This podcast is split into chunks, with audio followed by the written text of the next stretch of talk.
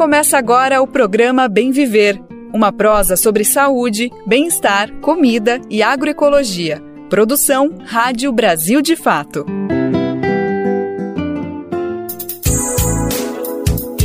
Hoje é quarta-feira, dia 4 de janeiro de 2023. Está no ar mais uma edição fresquinha do programa Bem Viver, uma produção do Brasil de Fato. Eu sou Daniel Lamir e vou te fazer companhia pela próxima uma hora.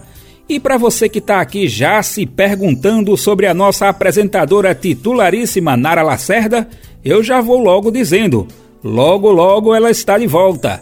Até lá, eu sigo aqui com você que tem muita prosa boa para gente colocar em dia. No programa de hoje, a gente destaca a reativação do Conselho de Segurança Alimentar pelo governo Lula. Vamos entender a importância desse órgão para o combate à fome no país. No quadro Momento Agroecológico, vamos conhecer uma iniciativa que leva alimentos agroecológicos para a merenda escolar. A entrevista do dia é com a historiadora e escritora Lilia Schwartz. Ela recebeu nossa equipe em Brasília e falou sobre a exposição Brasil do Futuro As Formas da Democracia, que integrou as atividades da posse do presidente Lula. E tem ainda o último adeus ao eterno Rei Pelé. A gente tá no ar com o Bem Viver de segunda a sexta-feira, sempre às 11 horas da manhã, na Rádio Brasil Atual 98,9 FM na Grande São Paulo e também pela nossa rádio web no site radiobrasildefato.com.br, que você pode ouvir em qualquer lugar do mundo. Dá para ouvir o programa nos aplicativos de podcasts e na rede de rádios parceiras que retransmitem o bem viver de norte a sul do país. São mais de 100 emissoras. Faça parte dessa rede e para saber como, vai agora mesmo em radiobrasildefato.com.br e acessa como ser uma rádio parceira. Aliás, manda seu recado aqui pra gente também, né? Nós queremos você participando ativamente dessa prosa que não acaba aqui no rádio. Nosso e-mail é radio@brasildefato.com.br. Mais uma opção é deixar o seu recadinho no WhatsApp no número DDD 11 95691 6046. Programa Bem Viver. Sua edição diária sobre saúde, bem-estar, comida e agroecologia.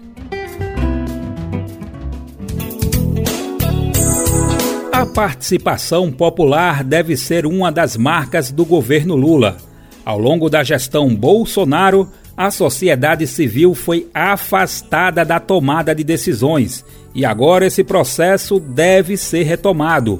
Uma das medidas para que isso aconteça na prática é a reativação e criação dos conselhos. Um dos colegiados extintos pelo ex-presidente foi o CONSEA, o Conselho Nacional de Segurança Alimentar. Agora, entre os primeiros atos do governo Lula, o CONSEA está de volta. A retomada desse espaço participativo é vista como uma conquista da sociedade civil e vai ao encontro do compromisso do presidente com o combate à fome. Vamos saber mais sobre a função e a atuação das pessoas que compõem o CONSEA na reportagem de Gabriela Moncal. A volta do CONSEA, o Conselho Nacional de Segurança Alimentar e Nutricional, está entre os primeiros atos do novo governo de Lula, do PT. O órgão, composto por membros do governo e da sociedade civil, deverá assessorar a presidência na luta contra a insegurança alimentar. Empossado presidente do Brasil pela terceira vez no domingo, dia 1, Lula afirma que o combate à fome é a sua prioridade número um. A reativação do Conceia consta em medida provisória publicada no Diário Oficial no próprio domingo, dia 1. De forma simbólica, o órgão que volta a existir no primeiro dia do novo governo Lula havia sido extinto em 2019, no primeiro dia do governo Bolsonaro do PL. Quatro anos depois, o agora ex-presidente de extrema-direita assiste de Miami e o seu adversário político assumiu o comando do país. Em um cenário de mais de 33 milhões de pessoas passando fome no Brasil, a volta do Conselho se depara com as marcas da gestão Bolsonaro no setor. No discurso de posse na Praça dos Três Poderes, para um público de centenas de milhares de pessoas, Lula destacou a situação do país. Nesses últimos anos, o Brasil voltou a ser um dos países mais desiguais do mundo. Há muito tempo não víamos tamanho abandono e desalento nas ruas. Mães garimpando lixo em busca de alimento para os seus filhos.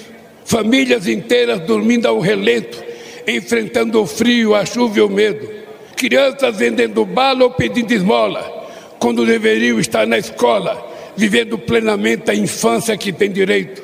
Lula também ficou com a voz embargada ao chorar após descrever o cenário da fome. Trabalhadores e trabalhadoras desempregados, exibindo nos semáforos cartazes de papelão com a frase que nos envergonha a todos: Por favor, me ajuda. Lula também descreveu exemplos de desigualdades sociais e econômicas. Fila na porta dos açougues em busca de ossos para aliviar a fome e, ao mesmo tempo, filas de espera para a compra de automóveis importados e jatinhos particulares. Tamanho abismo social é um obstáculo à construção de uma sociedade verdadeiramente justa, democrática e de uma economia próspera e moderna. Considerando a situação de fome, Paula Carvalho, diretora da Rede Brasileira de Renda Básica, avalia que a volta do CONSEA é uma conquista da sociedade. A retomada do CONSEA, na verdade, é uma conquista da sociedade que, nesses últimos quatro anos, deixou de ser ouvida sobre vários aspectos. Aspectos muito graves que foram, inclusive, se aprofundando no Brasil, que tem como marca a desigualdade social.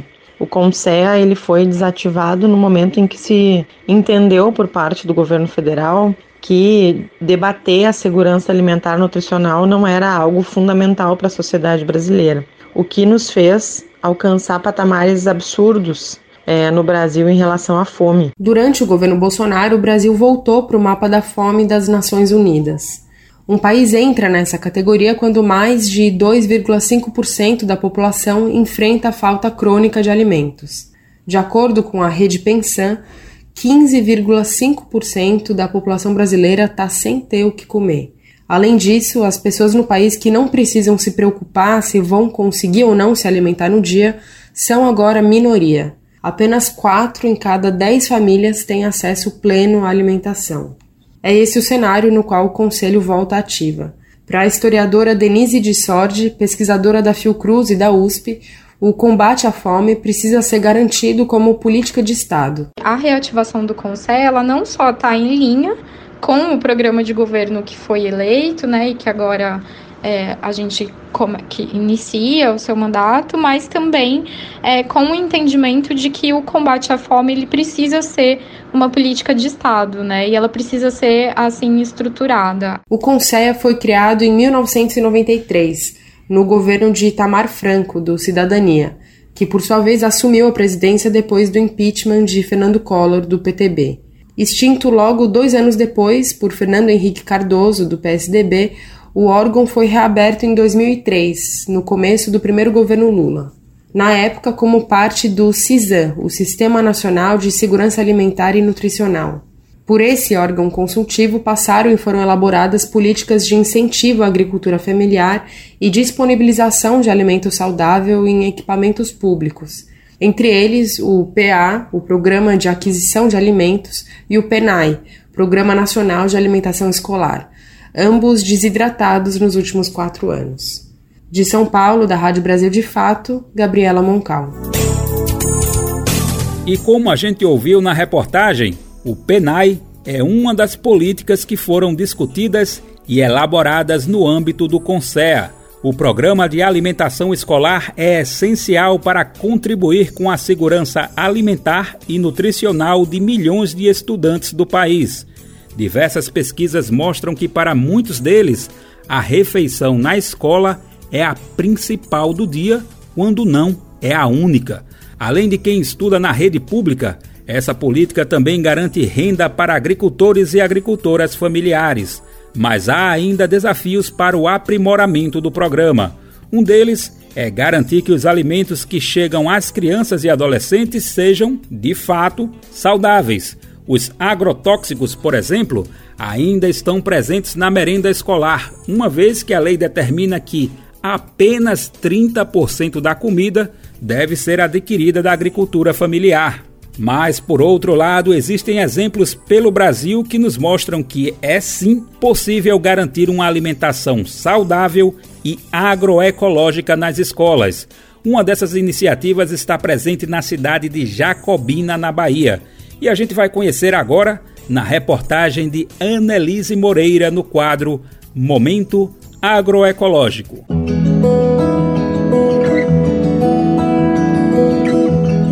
Momento Agroecológico.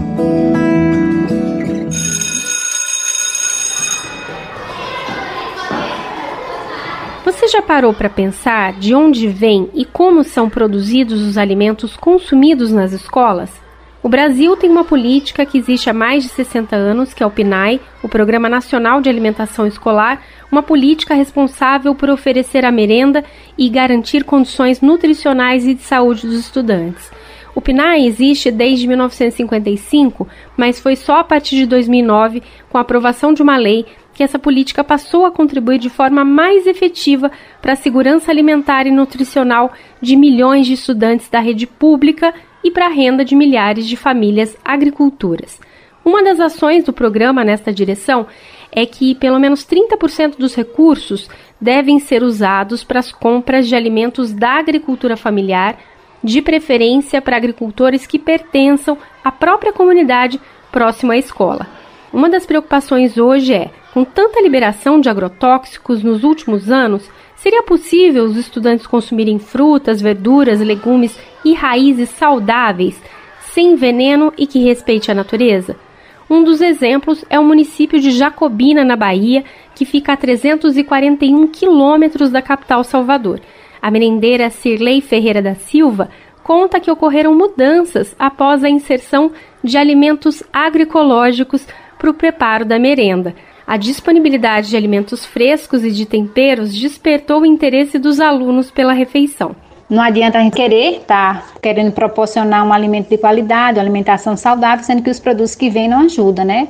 E com a introdução da agricultura familiar, agora a gente vê uma mudança porque as frutas são de qualidade, né? As verduras, os legumes, e isso faz com que a gente também fique animado para preparar o alimento, né? E fornecer. Antes a gente tinha esse medo, né? De estar tá fornecendo algo que o aluno chegava lá só via e voltava. A inserção de alimentos agroecológicos na merenda escolar pode contribuir para uma mudança nos hábitos alimentares das crianças e das suas famílias.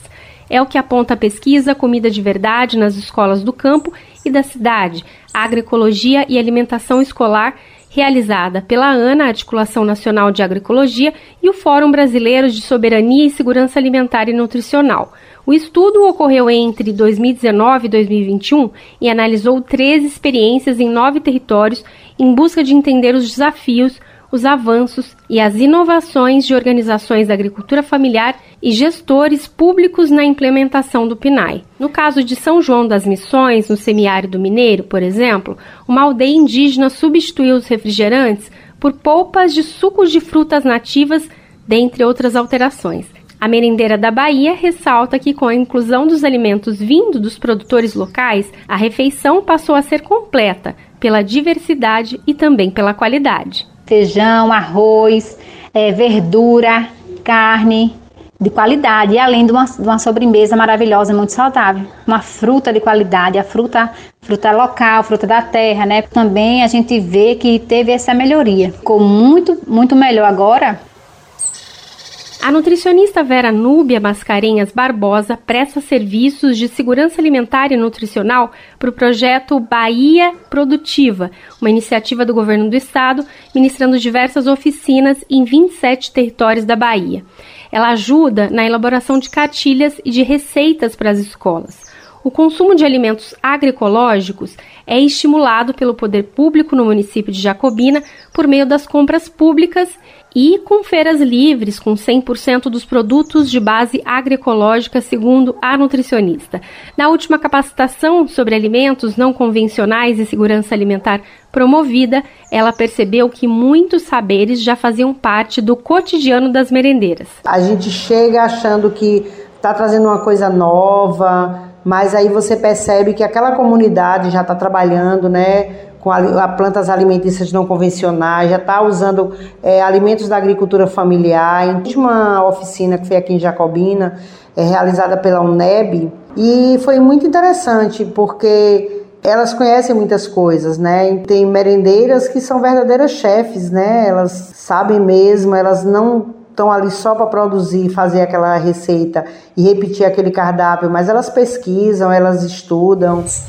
A escola pode e deve ser um espaço para as crianças aprenderem desde cedo a importância de ter uma alimentação saudável para evitar riscos de doenças cardíacas, diabetes, deficiências imunológicas, obesidade, entre outros problemas. Segundo a nutricionista, um cardápio escolar com alimentos agroecológicos colabora para a prevenção de doenças relacionadas ao uso de agrotóxicos. É que os alimentos convencionais eles têm alto teor de substâncias químicas tóxicas e estas substâncias químicas e tóxicas elas podem trazer muitos prejuízos no desenvolvimento de crianças e adolescentes. Isso pode ser, se relacionar com vários problemas de saúde. A nutricionista acrescenta que, em contrapartida, são inúmeros os benefícios do consumo de alimentos agroecológicos para a saúde e para o meio ambiente. De acordo com Vera Núbia, os alimentos agroecológicos têm apenas traços de metais pesados ou ainda são totalmente livres desses elementos, dependendo da produção. Além disso, são muito mais nutritivos porque o solo está mais balanceado e a água mais cuidada. De Minas Gerais, da Rádio Brasil de Fato, Anelise Moreira. Lembrando sempre por aqui que esse material está disponível no nosso site em radio.brasildefato.com.br. Tem muito mais experiências bacanas como essa para você conferir por lá. E a gente volta a falar sobre o novo governo. Essa semana tem sido marcada pela posse dos ministros e ministras. Na segunda-feira, em um ato inédito, Nízia Trindade foi empossada como ministra da Saúde. É a primeira vez que uma mulher assume a pasta. Em seu discurso, a socióloga afirmou que a atuação da pasta vai ser pautada pela ciência. Também disse que vai revogar decretos da gestão Bolsonaro que atenta contra os direitos humanos e direitos sexuais e reprodutivos quem traz mais informações é a repórter Caroline Oliveira. A cientista e pesquisadora Nízia Trindade Lima tomou posse nesta segunda-feira como ministra da Saúde no governo Lula. É a primeira vez na história do país que uma mulher assume o cargo. Até então, Trindade era presidenta da Fiocruz, a Fundação Oswaldo Cruz, onde atuava desde 1987. No auditório da pasta, onde foi realizada a cerimônia em Brasília, Trindade afirmou que nos próximos dias serão revogadas as portarias e notas técnicas que ofendem a ciência. O mesmo vale para as medidas do governo Bolsonaro que atentam contra os direitos humanos, os direitos sexuais e reprodutivos. Serão revogados nos próximos dias as portarias e notas técnicas que ofendem a ciência, os direitos humanos e que transformaram várias posições do Ministério da Saúde em uma agenda conservadora e negacionista da ciência. Segundo Nízia Trindade, essas normas transformaram várias posições do Ministério da Saúde em uma agenda conservadora e negacionista. A ministra, no entanto, não detalhou quais são as medidas. Mas ela citou a nota técnica que autorizou a prescrição de cloroquina e hidroxicloroquina para o tratamento da Covid, medicamentos comprovadamente ineficazes contra a doença. Nízia também falou sobre a importância dos movimentos sociais e da inclusão da periferia para resolver os problemas. Quero, na pessoa de Eliana Souza, coordenadora da Redes Maré, com quem pude realizar um intenso trabalho e que eu considero um dos exemplos para o país né, de como as nossas periferias, as nossas favelas, quando unidas e em trabalho articulado com a academia, podem é, superar obstáculos. A vacinação na Maré foi um sucesso e é um motivo de grande alegria para mim. Nízia Trindade também afirmou que a gestão no Ministério da Saúde será marcada pelo diálogo com outras pastas e órgãos do governo federal. Entre as medidas anunciadas estão o fortalecimento da produção nacional de vacinas e fármacos e o combate ao racismo estrutural no SUS. A nova ministra destacou ainda a retomada da agenda de saúde mental e a criação de um sistema de atendimento às vítimas com sintomas da chamada Covid longa.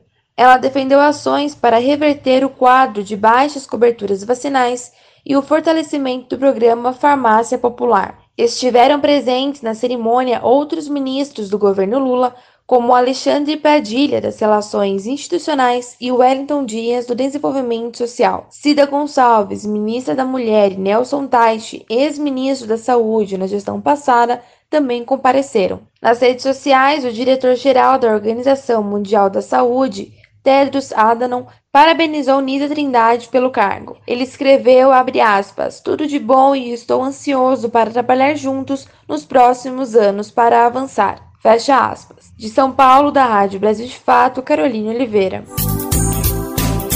Outro ministro que tomou posse nesta semana foi Flávio Dino, da Justiça e Segurança Pública. Tem muita atenção voltada para a pasta chefiada pelo ex-governador do Maranhão isso porque ela mexe, entre outras coisas, com a política de armas no Brasil. Na contramão das medidas bolsonaristas, o atual governo vai atuar com o objetivo de desarmar a população, solucionar o caso do assassinato da vereadora Marielle Franco e investigar crimes contra a democracia também estão nas prioridades do Ministério da Justiça. Vamos saber mais na reportagem de Lucas Por Deus Leão da Rádio Nacional. Ao assumir o cargo como ministro da Justiça e Segurança Pública, Flávio Dino prometeu investigar crimes contra a democracia, além de ampliar esforços para descobrir quem mandou matar Marielle Franco, Flávio Dino determinou ao diretor-geral da Polícia Federal, Andrei Rodrigues, que acompanhe os inquéritos abertos para apurar os supostos atentados contra o Estado Democrático de Direito após o segundo turno das eleições e que, caso necessário, sejam abertos novos inquéritos. Fazer esta apuração é muito importante na dimensão preventiva, para que não haja compreensão errada de que, em razão da subida da rampa, tudo foi esquecido. A orientação para perseguição? Não. A orientação para vingança ou retaliação? Também não. Mas não pode ter orientação para conivência e para omissão. Flávio Dino também destacou que deve dar atenção especial ao caso do assassinato da vereadora Marielle Franco e do motorista Anderson em março de 2018. É uma questão de honra do Estado brasileiro empreender todos os esforços possíveis e cabíveis, e a Polícia Federal assim atuará para que esse crime seja desvendado definitivamente e nós saibamos quem matou Marielle e quem mandou matar Marielle Franco naquele dia no Rio de Janeiro.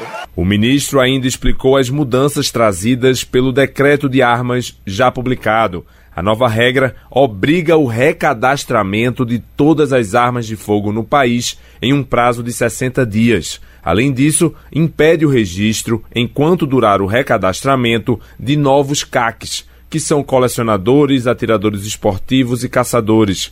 A nova regra proíbe também a abertura de novos clubes de tiros, reduz a quantidade de munições permitidas e diminui de 6 para 3 o total de armas para quem for adquirir novos armamentos, além de estabelecer que o transporte de armas pelos CACs só pode ocorrer com elas descarregadas. E com isso nós definimos uma moldura normativa que eu diria que é de transição entre um regime de liberou geral para o restabelecimento de um regime sério de controle responsável de arma no Brasil.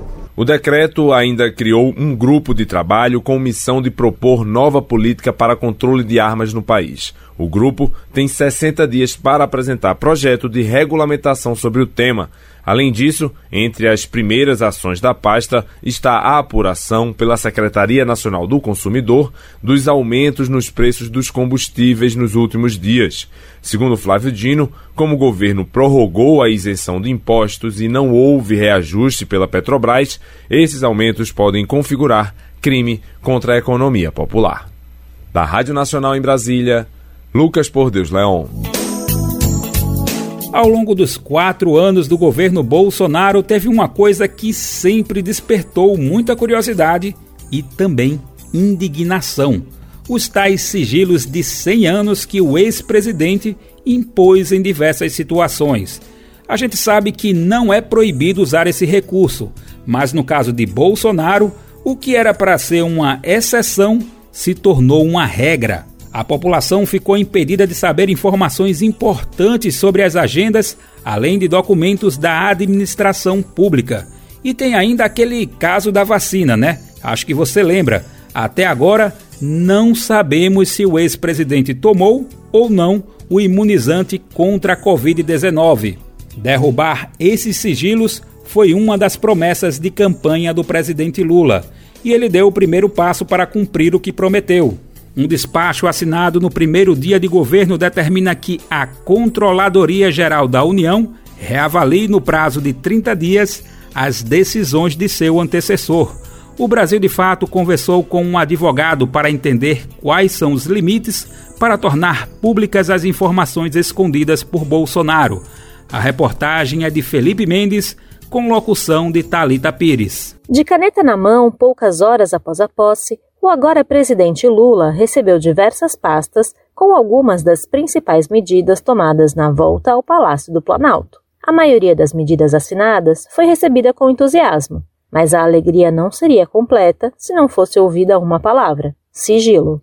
E ela veio durante a leitura do despacho por meio da mestre de cerimônias. O documento determinou que a Controladoria Geral da União reavalie em 30 dias as decisões que impuseram sigilo indevido sobre informações e documentos públicos. O texto, recebido sob aplausos e gritos entusiasmados dos presentes ao palácio no último domingo, representava o início do cumprimento de uma promessa de campanha.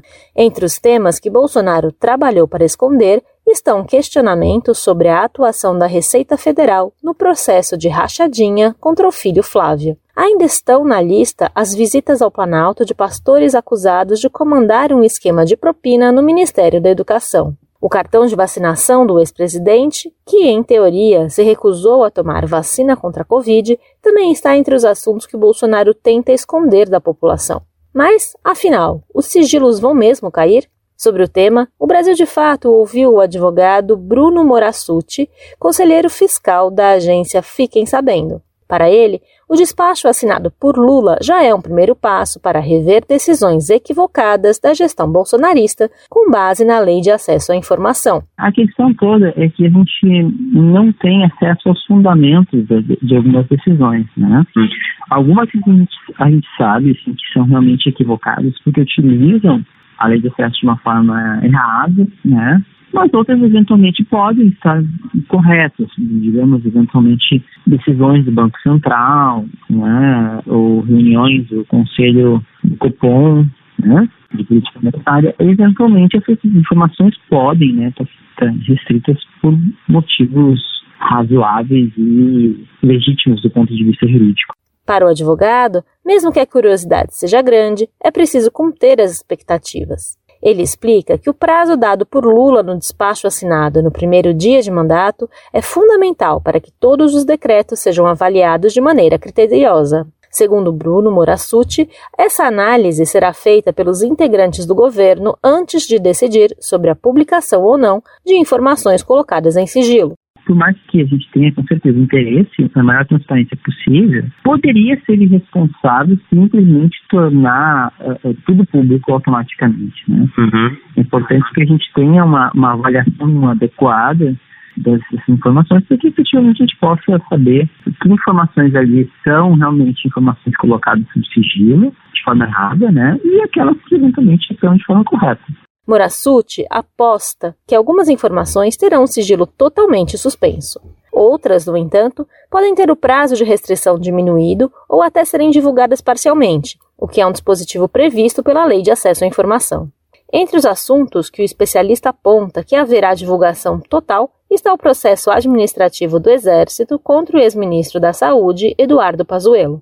Ele participou de manifestação pública ao lado de Bolsonaro, mas a presença de militares em atos políticos é vedada. Por outro lado, há dúvida sobre o destino das informações a respeito do cartão de vacinação do agora ex-presidente. Segundo o colunista Daniel César, Twig, esse é um assunto de grande interesse de Bolsonaro, que já teria afirmado a aliados que acionariam o STF para evitar a divulgação. Para o advogado Bruno Morassuti, essas informações deveriam se tornar públicas. Na minha opinião, não só o cartão de vacinação do próprio Bolsonaro, né, mas informações médicas, de forma geral, de qualquer presidente da República, deveriam ser públicas. O, o, presidente da República ele é o cargo mais importante, né? então claro que a gente tem, deveria ter o direito de saber a situação de saúde dele, até para que a gente possa efetivamente confiar nas condições dele para exercer o cargo mais importante do país.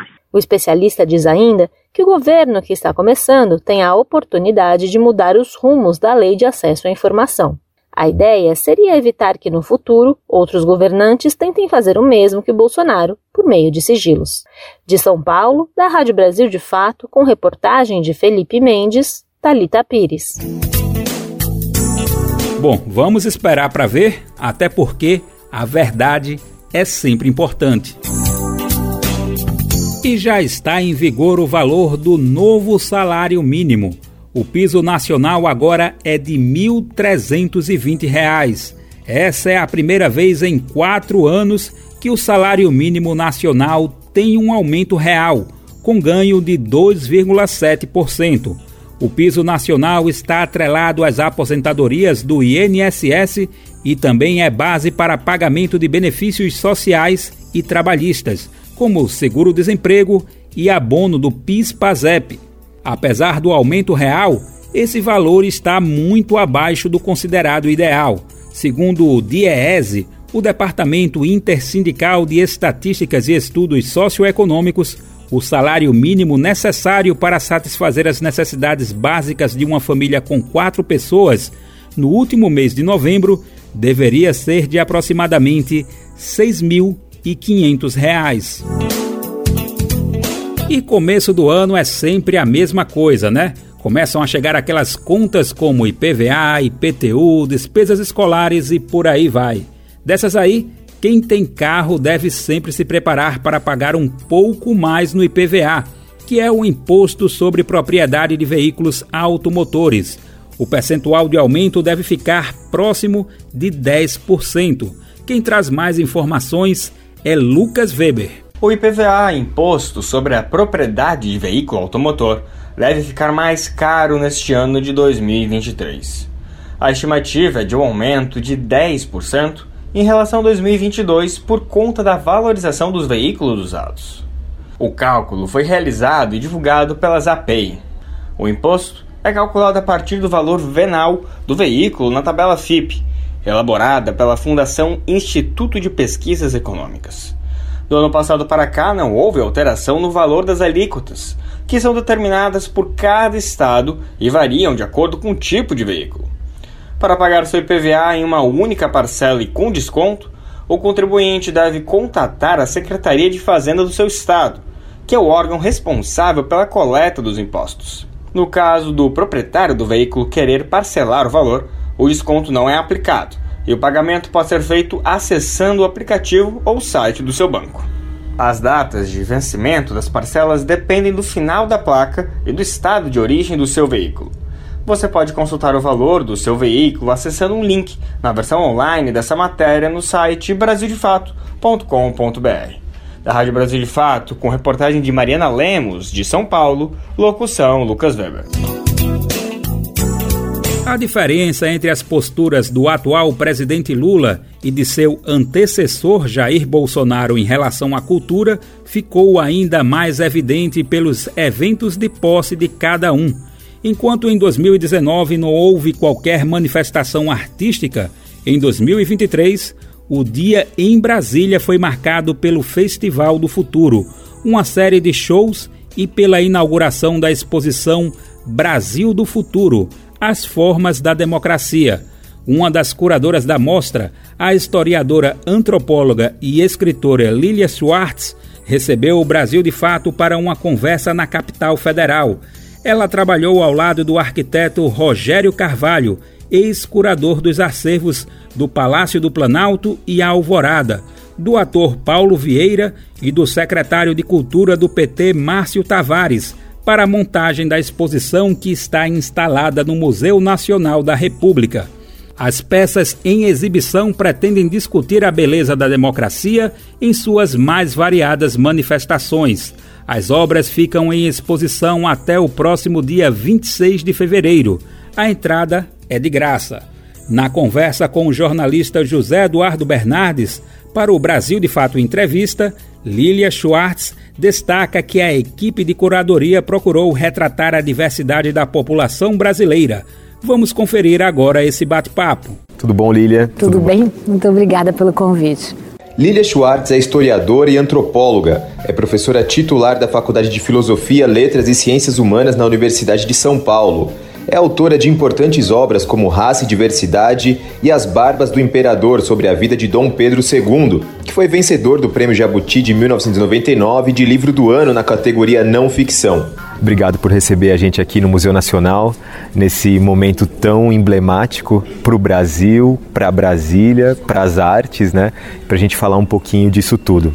Lília, você tá, você é curadora, é, uma das curadoras dessa exposição que corre paralelamente à posse do presidente Lula né, aqui no dia 1 de janeiro, em Brasília. Queria te perguntar: as obras já estão quase todas aqui, a gente consegue ver, já está quase tudo pendurado aqui nas paredes. Queria te perguntar sobre a dificuldade é, de montar essa instalação, como é que foi a seleção de artistas, a gente vê que é muito diverso, né? Muito. É, essa, como você pode imaginar, né, foi uma tarefa muito rápida, né, porque é, o resultado das eleições ah, nós tivemos em 30 de outubro, né, e, e, a ideia de uma exposição nesse local começou a surgir na primeira semana de dezembro e nós tivemos então 20 dias para montar essa exposição. São quatro curadores, né? dois executivos, então sou eu e o Rogério Carvalho, e tem também o Márcio Tavares e o Paulo Vieira. O grande desafio era, primeiro, nesse lugar aqui, né? Estamos no Museu Nacional da República, que é em si um ícone de Brasília, né? Da monumentalidade de Brasília. E uma exposição sobre democracia. Então, a, eu sempre digo, e está até no texto, que a beleza da democracia é a sua incompletude. Né? Beleza, porque nessa ideia da, do inacabamento está uma ideia muito potente, né? porque você pode sempre vir a acabar.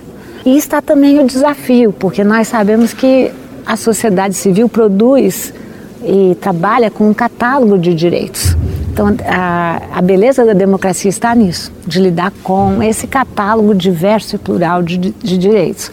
E, por outro lado, a democracia também, a gente vê, eh, não só no Brasil como no mundo, ela não é acabada, pronta e garantida. Ela está sempre correndo riscos e tem que ser muito bem cuidada, né? Correndo riscos tremendos, né? Nós sabemos que muitas vezes, quando a democracia vivia um momento muito, muito forte, que parecia muito estabilizada, como foi Weimar, logo depois veio o nazismo, né, para ficarmos com um exemplo mais historicamente mais acabado. E nós também vimos pelo mundo afora como desde 2016, com o processo recessivo de 2016, começaram a aparecer, tomar forma e força uma série de governos retrógrados. Né? Eu chamo a atenção de extrema direita, porque na democracia é muito boa a diferença, mas estamos falando aqui de né, conservadores, pessoas mais liberais, mas que respeitam a Constituição. E aqui nós nos referimos a governos que não têm nenhum respeito à democracia, à república, à cidadania e à Constituição. É ao contrário, que sequestram esses símbolos, né? Sequestram símbolos, sequestram valores, né? É, quando na verdade praticam o oposto. Então, acho que a democracia é um tema muito importante para esse momento que nós vivemos e pensar a democracia num país tão plural como o Brasil e tão diverso como o Brasil. E esse era um desafio agora da exposição. Como é que nós podíamos montar uma exposição, por exemplo, apenas com artistas brancos importantíssimos, mas que não, poder, não, não poderiam constar como a representação dessa diversidade brasileira. Então nós tivemos que recorrer a acervos privados, a coleção privadas, a galerias que nos ajudaram muito, aos artistas, para que nós pudéssemos ter uma amostra como essa, né? que é uma amostra que tem grande presença de mulheres. Estamos na frente né, da obra da Dayara, por exemplo, né, da Dayara Tucano, grande presença indígena e grande presença de artistas negros e negras e negras e também de artistas da comunidade LGBTQIA+. Então, nós sempre partimos da premissa, desde o início, do início, que nós só poderíamos fazer uma exposição se ela fosse dessa maneira democrática. E como é que foi é, buscar esses artistas? É, você falou um pouquinho sobre daria para fazer uma amostra só com artistas brancos, só com isso, só com aquilo, mas vocês buscaram fazer essa de maneira mais diversa possível. Qual foi o critério para encontrar esses artistas, para encontrar essas pessoas e compor esse catálogo? Pelo apressado da hora, a gente tinha que lidar um pouco com os artistas que nós conhecíamos e com os artistas que as galerias foram também nos apresentando. Nós dividimos a exposição em três núcleos, né? Primeiro é retomar os símbolos, porque eu acredito que nesses quatro anos de governo Jair Bolsonaro nós tivemos uma série de símbolos sequestrados, sobretudo a nossa bandeira. Então, nesse núcleo, uh, retomar os símbolos, a bandeira aparece vertebrada nas mais diferentes interpretações, né? Uma, enfim, uh, sempre a bandeira brasileira, sempre a emoção da bandeira brasileira, mas essa possibilidade de falar de uma narrativa que não seja tão masculina, tão europeia, tão colonial, né? Ou seja, e, nesse núcleo isso é muito claro. Depois um segundo núcleo que se chama descolonizar, né, em que nós trazemos outras interpretações da nacionalidade brasileira. Nós sabemos que o Brasil foi o último país a abolir a escravidão mercantil. Eu me refiro a mercantil porque ainda existem formas de escravidão, infelizmente. Não só isso, o Brasil recebeu mais da metade das pessoas africanas que foram obrigadas a sair de vários países e de um continente e que entraram aqui como escravizados e escravizadas. Não contentes com, contentes com isso, nós tivemos escravizados e escravizadas no território inteiro. E com isso nós naturalizamos essa ideia da desigualdade. E também, historiadora que eu sou, eu penso que nós temos um problema muito forte, que é o direito à memória. Na história que nós construímos, há um tipo de memória que deve ser lembrada da imigração, uma história, claro, da, da importância da família imperial. Não nego, eu acho que história, nesse caso, é projeto de soma e não de diminuição. Mas isso veio detrimentando e silenciando outras histórias igualmente importantes, outras ancestralidades. Então, esse é um país que tem que discutir o direito à memória.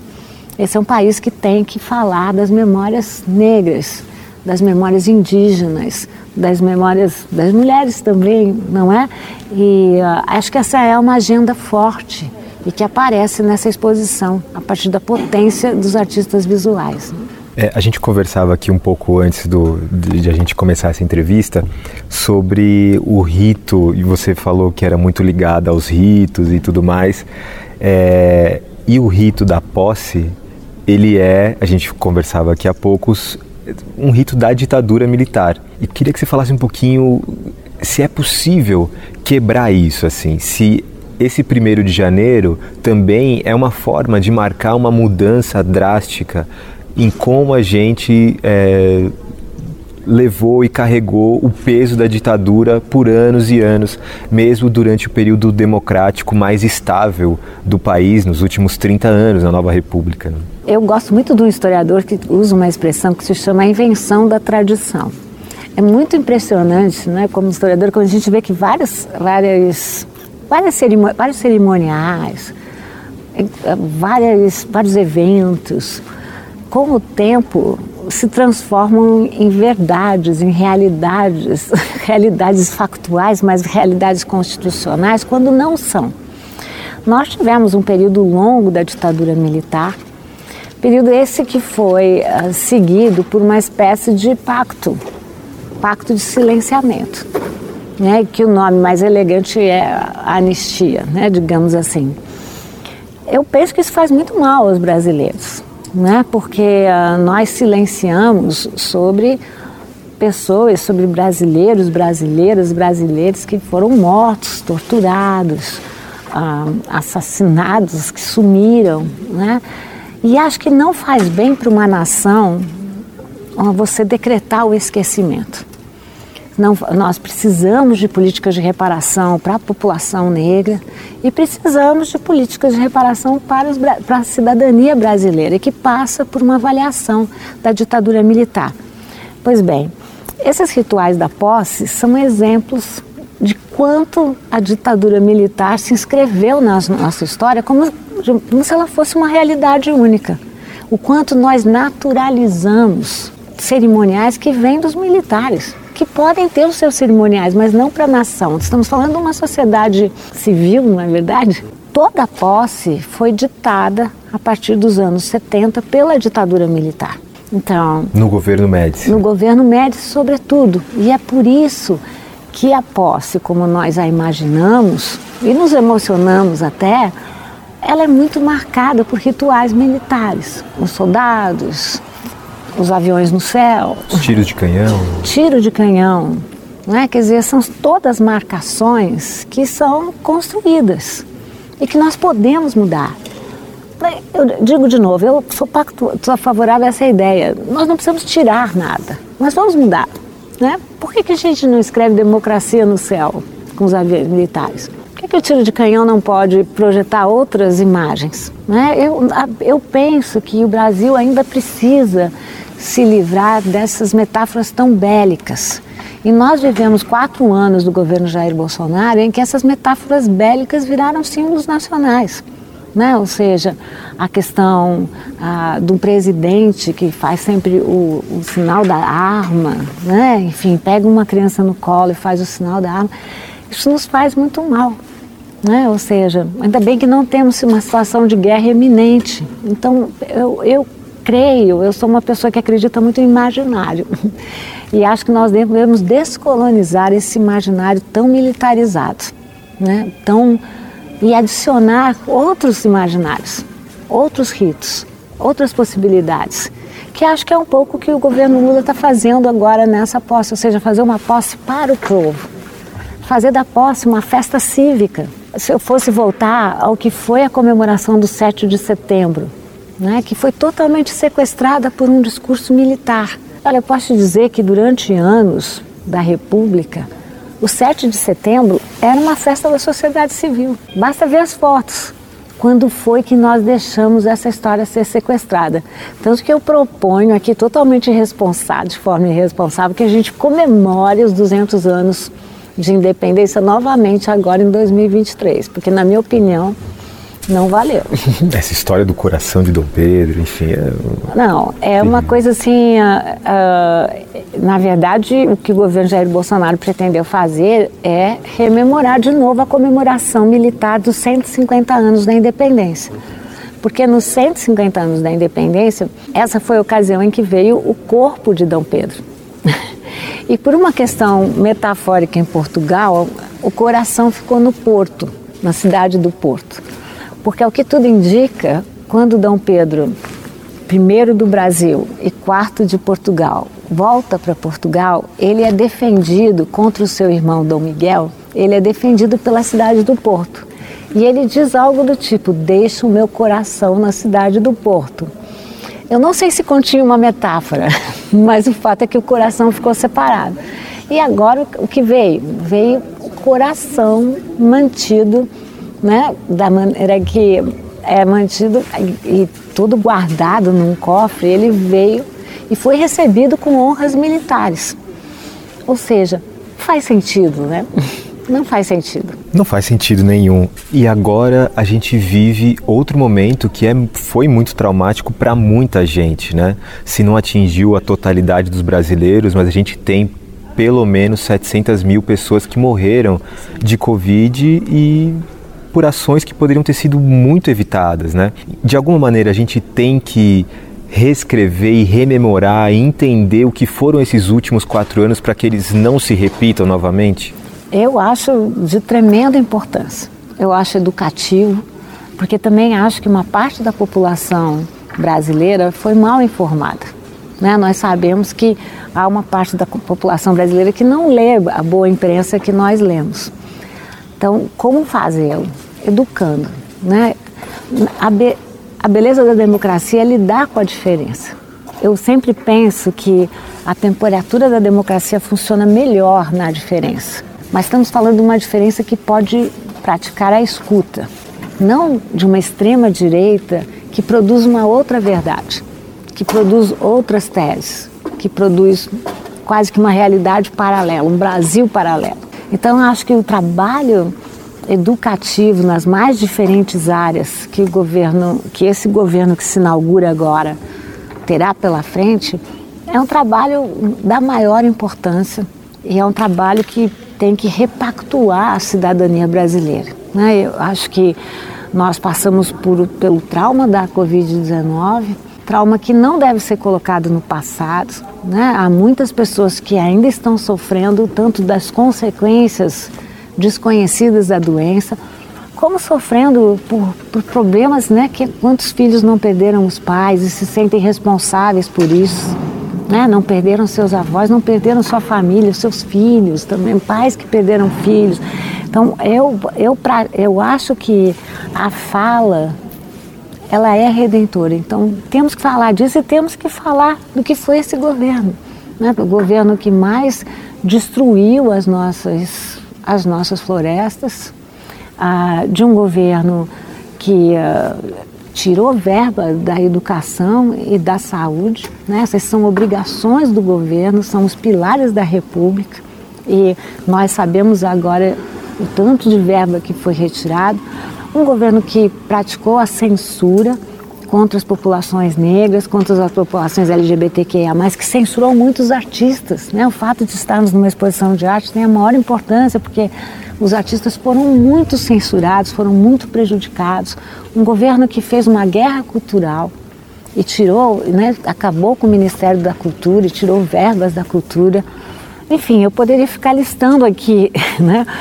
Ah, mas acho que temos tudo para ter um novo começo. Lília, muito obrigado por essa conversa. Um prazer. Viu? Na correria do dia a dia, Ir a uma exposição de arte é uma missão quase impossível para grande parte da população. Por isso é importante encontrar meio de deixar a produção artística mais acessível para todos e todas. E uma forma possível é levar as obras até as pessoas. É isso que tem acontecido no Rio de Janeiro. A estação central do metrô da capital fluminense recebe até amanhã a exposição Comemoração do Centenário de Arte Moderna. Vamos saber mais com Carolina Pessoa, da Rádio Nacional. Uma homenagem ao centenário da Semana de Arte Moderna, movimento que marcou época pela proposta de renovação na cultura brasileira. Essa é a ideia da exposição Comemoração do Centenário da Semana de Arte Moderna 1922-2022, em cartaz na estação central do metrô do Rio de Janeiro até 5 de janeiro. A mostra inclui trabalhos de 13 artistas visuais, expostos em grandes painéis na estação. Segundo a curadora da exposição, Vera Simões, a receptividade do público está sendo muito positiva. A receptividade do público tem sido muito grande. As pessoas se fotografam no celular junto com as obras que estão expostas no metrô. A gente teve um uma receptividade muito grande também com o pessoal do Metro Rio, que adorou a exposição. A artista Silvana Lacreta é uma das participantes da mostra e faz uma homenagem a Lazar Segal. Para ela, expor no metrô é algo democrático e importante para a população. Eu acho que a arte tem que ser compartilhada e dessa maneira super democrática, sobretudo num metrô onde as pessoas estão indo correndo no seu dia a dia.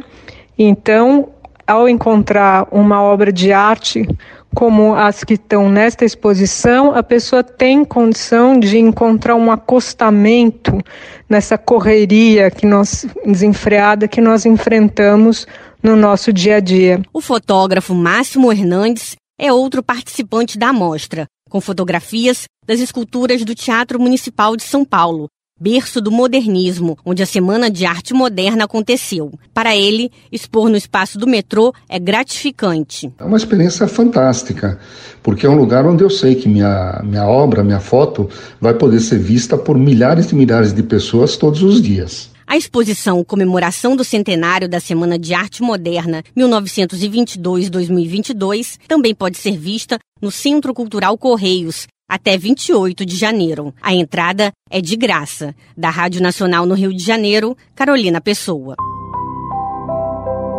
Ontem o mundo deu adeus ao maior jogador de futebol da história, o Rei Pelé. A despedida final, restrita a familiares e amigos próximos, ocorreu após o cortejo de cerca de três horas e meia de duração pelas ruas de Santos. O cemitério onde Pelé foi sepultado fica a cerca de um quilômetro do Estádio Santista, a Vila Belmiro.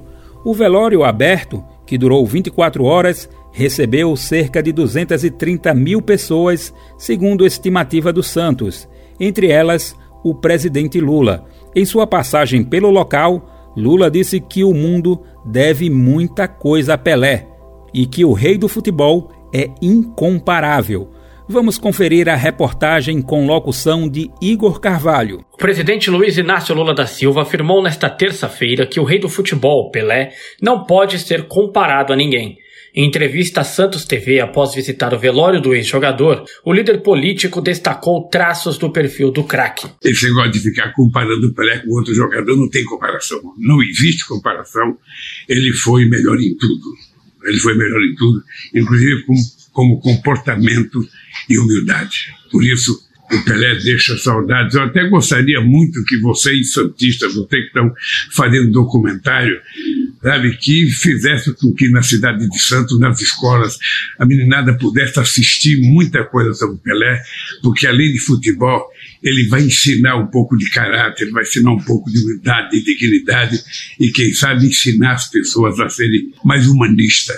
Para o presidente, Pelé deixa saudades por sua postura humilde, mantida em encontros com algumas das personalidades mais importantes do mundo. O petista, torcedor declarado do Corinthians, um dos rivais do Santos, contou com bom humor dos tempos em que sofria ao ver o time perder para a equipe do rei do futebol. Me parece que o Pelé tinha uma obsessão de derrotar o Corinthians, ele tinha uma obsessão de ganhar do Corinthians. Então, foi um período de 15 anos muito sofrido do corintiano, mas tinha uma coisa muito importante no Pelé, que ele obrigava a gente, em qualquer lugar, a assistir um jogo de futebol, porque muitas vezes a gente gosta de futebol não só do time da gente, a gente gosta de alguém que dá espetáculo, de alguém que é brilhante. E eu acho que o Pelé simboliza tudo aquilo que é a ascensão da espécie humana.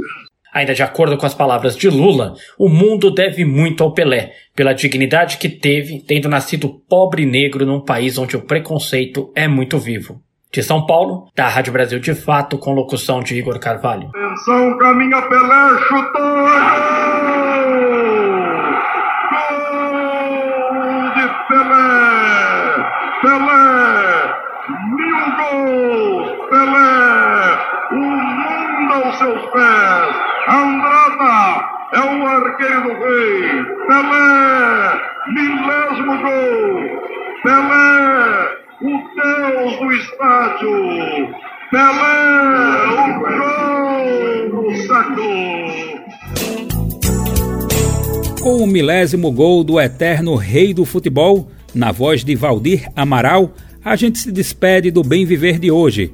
Eu estou de volta amanhã, quinta-feira, com mais uma edição.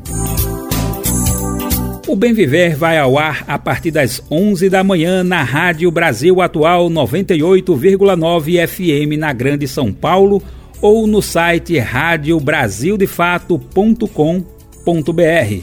Lembrando que o Bem Viver vai ao ar em diversas rádios pelo país. Diversas emissoras retransmitem o nosso programa e a lista completa você encontra no nosso site na matéria de divulgação diária do programa. Aqui a gente reforça, como sempre, o agradecimento e confiança de se somar nessa nossa caminhada de debate e construção por uma sociedade alinhada ao conceito do bem viver. Muito obrigado por estarem com a gente. Vamos nessa que tem muito mais pela frente. O Bem Viver também fica disponível como podcast no Spotify, Deezer, iTunes e Google Podcasts. Este programa teve a apresentação de Daniel Lamir e roteiro de Geisa Marques. Edição e produção de Daniel Lamir, Lucas Weber e Douglas Matos. Trabalhos técnicos de André Paroche, Adilson Oliveira e Lua Gatinone. Coordenação de Camila Salmásio. Direção executiva de Nina Fidelis. Apoio Equipe de Jornalismo do Brasil de Fato. Você ouviu o programa Bem Viver, uma prosa sobre saúde, bem-estar, comida e agroecologia Produção Rádio Brasil de Fato.